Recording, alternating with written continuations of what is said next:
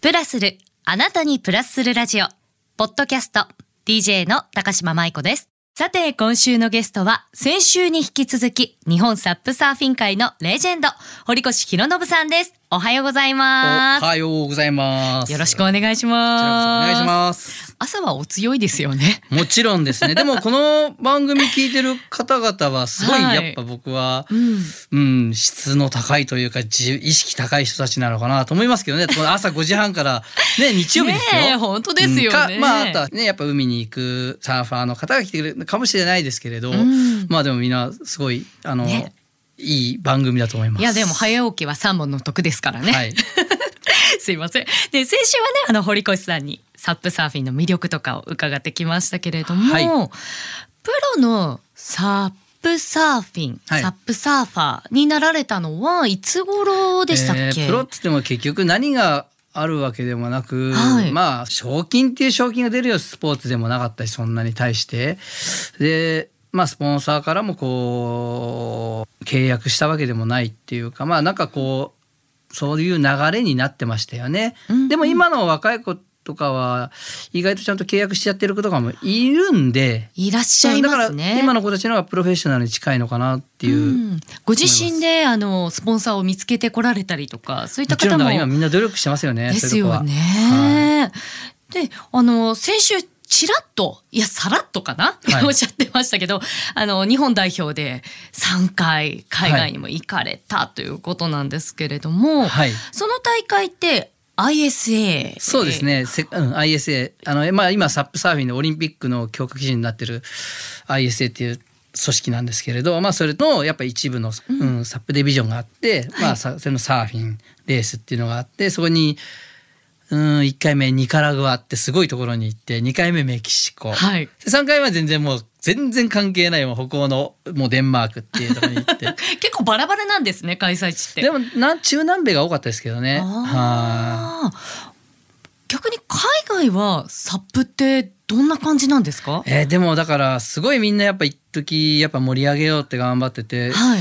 もうヨーロッパではもうベンツとかも力入れてやってたんですけどやっぱコロナになってやっあぱ一気にやっぱちょっとそこはストップしちゃいましたよね。はいはい。でもうんううんん、それだけの魅力があるっていうことなんで。あるし、うんやっぱほらマラソンではないですけど、まあまあね、マラソンなんてすごいやっぱ人口多いでもサップマラソンっていうのもやっぱあるわけじゃないですかやっぱね、うん、だからまだまだ盛り上がると思いますよ。ですよね。サップラソンってちなみにここの FM 横浜のすぐ近くの大岡川でやってますもんね。はい。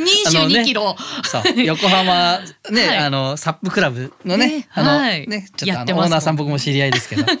柿沢さんですよね。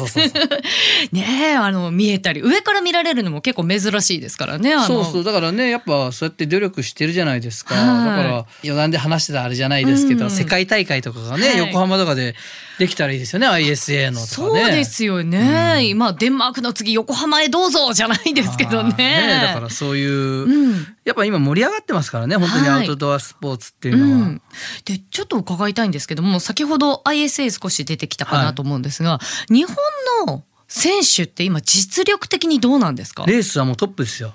あそうだ。沖縄でもうずっと過ごして、まあ、まあ親子でやってるはい。選手なんですけど、とか10まあ代ですもんね、うんもう一彼人の子もまあやっぱもううん。沖縄のだからすごいレベル高くて、はい。まだまだ多分沖縄はもっと出てくるんじゃないかな。でまあそれはレースの話であって、はい。サップサーフィンもやっぱ僕がやってる時よりは実力が全然上がってますよ。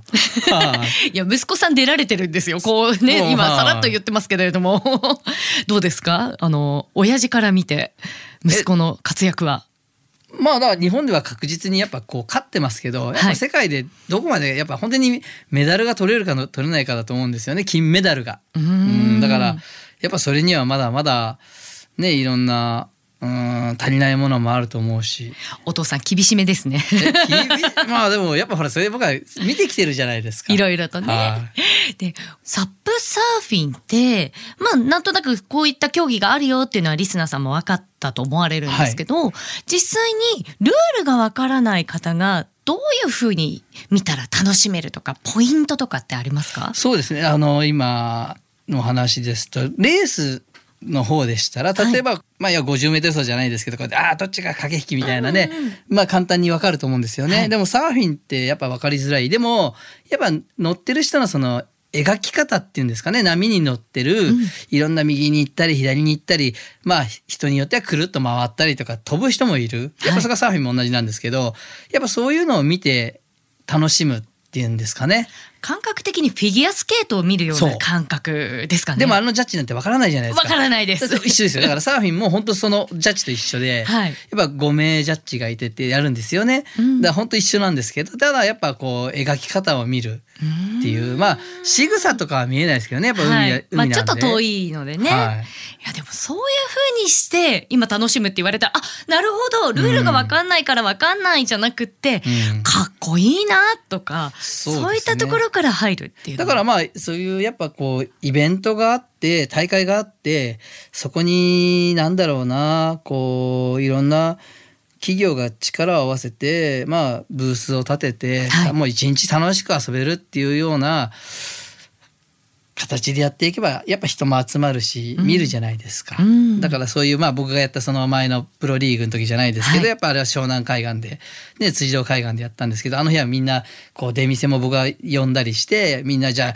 あそれこそビールを飲みながら観戦する人もいたりとか、うん、だからそういうあれはねコロナ禍の真っ只中でやったんでねちょっと大変でしたけど。そうなんですよ。そこをまたもうちょっと掘り下げて伺いたいんですけれども、はい。まああの日本でね各地でいろんなサップの大会っていうものはあるんですけれども、プロ育成じゃないですがプロのための大会として立ち上げた SPPL、はい。これはどうして立ち上げようと思われたんですか？それはもう僕がやっぱこのサップサーフィン貢献したいなっていうねやっぱこの若い子たちにももちろんそうですし、はい。うん。まあそういう業界的にっていう気持ちでですよね。はい。でもその先ほどじゃないですけどコロナ禍だったんですよね。立ち上げられたのがね。本当に。マスクも作ってらっしゃいましたからあねそれは早かったですよね。ね。ちゃんとオリジナルのね。ね、あはい。のロゴ入りのマスク作ってらっしゃって。で皆さんもね楽しみコロナ禍ですけど応援できたりとかん。楽しめるようにっていう仕掛けをたくさんされていて、はい。ねえ実際にやってみてどうでした？えだから僕はもう本当にまだ1回しかできなかできてないですけど、はい。今までにないぐらい僕は自分の中で今までいろんな大会見てきましたけど一番素晴らしい大会になったかなっていうふうに思ってますね。ねえその時に私あのクラウドファンディング用のあのどこでも見られる、うん。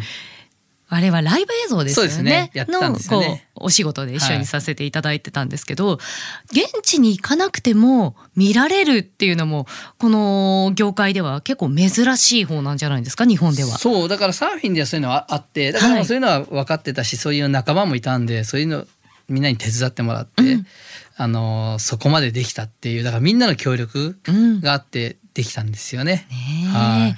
こんなにアイディアマンそして人をねにこう還元貢献したいっていう堀越さんなんですけれどもあの私勝手なイメージなんですが、はい。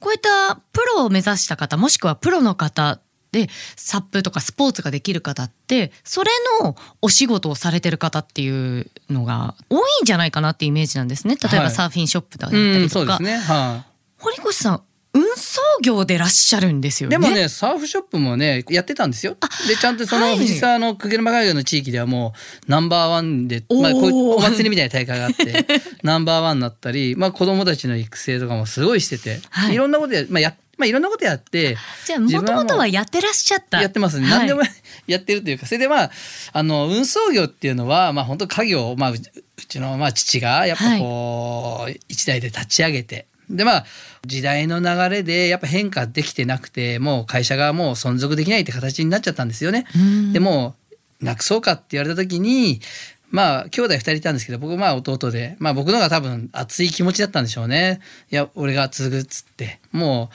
そこからはもう本当に今はほぼ海も入らずもう仕事だけを専念して丸3年。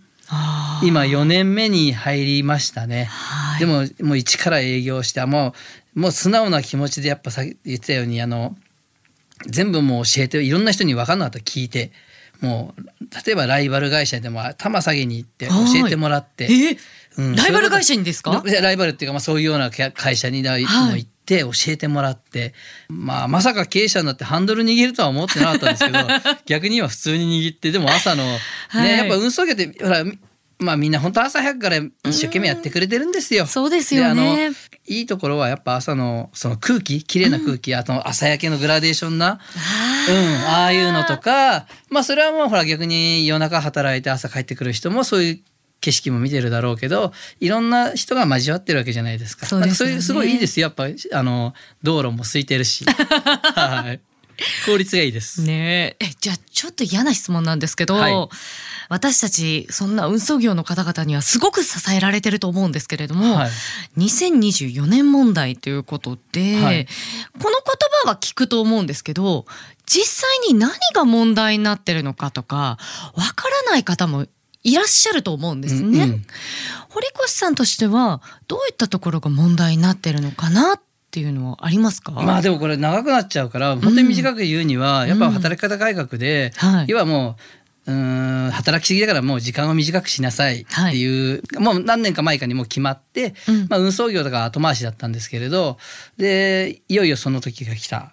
まあそれが本当にいいか悪いかってわからないですよ。でもじゃああのまだまだ働きたいっていう人はいるんですよね。うんやっぱ運送業者さんは結構残業で稼ぐって人が多いんで、はい。基本給が安くて。ででもやっぱ働きたくないっていう人は働きたくない。うちはもう今そういうふうにあのフリーランスの人もいるしあフリーラン副業でスの方もいらっしゃるんですかいます全然いますいます。はい。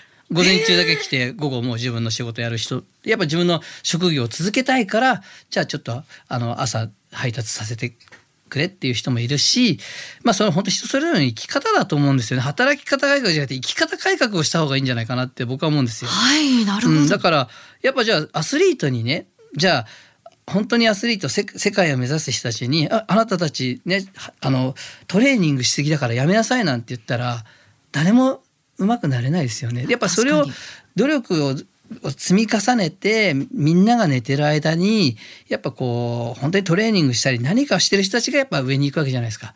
要は国は今それをみんな一緒にしようとしてるから、うん、だからやっぱもっとやりたい人もいるんですよ。なるほど、うん、で今時代がねこうやって本当にほらこのライフワークバランスってやっぱ言うじゃないですかだから、はいうんいろんな考え方の人がいるんでそれはもう各自が考え方変えてやればいいと思うんですけどね。それぞれで思うようにうん。生きるためにどういう選択ができるかっていうことが大事なんでしょうね。そうだからやっぱね田舎暮らしをす憧れてする人もいるじゃないですか、うんはい。でも本当にいいじゃないですか。それはそれでねやっぱ自分で畑でやってねやっぱ野菜を食べたりとかねやっぱいいと思うんですよ。だから人それぞれなんでだからそこはなんかこう決めてほしくないなという、うん。はい。そういったものがありながらご自身の生活にどうシフトあのダウンするかっていうことの方が大事そうですよね。うん。はそんな堀越さん熱い思いがガンガン伝わってくるんですけど、はい。今後の夢とかもお聞かせ願えますか？夢ですか、はい。夢はまず会社をまずししっかりちゃんともう立て直し。でやはりその SPPL っていうプロリーグもやっぱ本当にいろんなスポンサーをつけてもっとこう楽しいいろんな子どもたちでもねこう楽しめる大会イベントとかを作っていきたいですしまだまだやりたいことはいっぱいあります。うーんなんかもうポケットの中からどんどんどんどん出てきそうですけど。はい いやでも本当にねコロナももうだいぶ落ち着きましたんで、皆さんでこうねできることとか、うん。楽しいこととかやっていきたいですよね。最後に堀子さんあの私食の仕事もしてまして皆さんに伺ってるんですけれども堀子さんのここ一番っていう時に召し上がる勝負飯もお伺いできますか？僕の勝負飯っていうのはやっぱなくてないというかもうビールなんですよ。ごめんなさい。もうあのすいません。本当にね、はい。なんかね頭に浮かばなくてもう もうやっぱもう。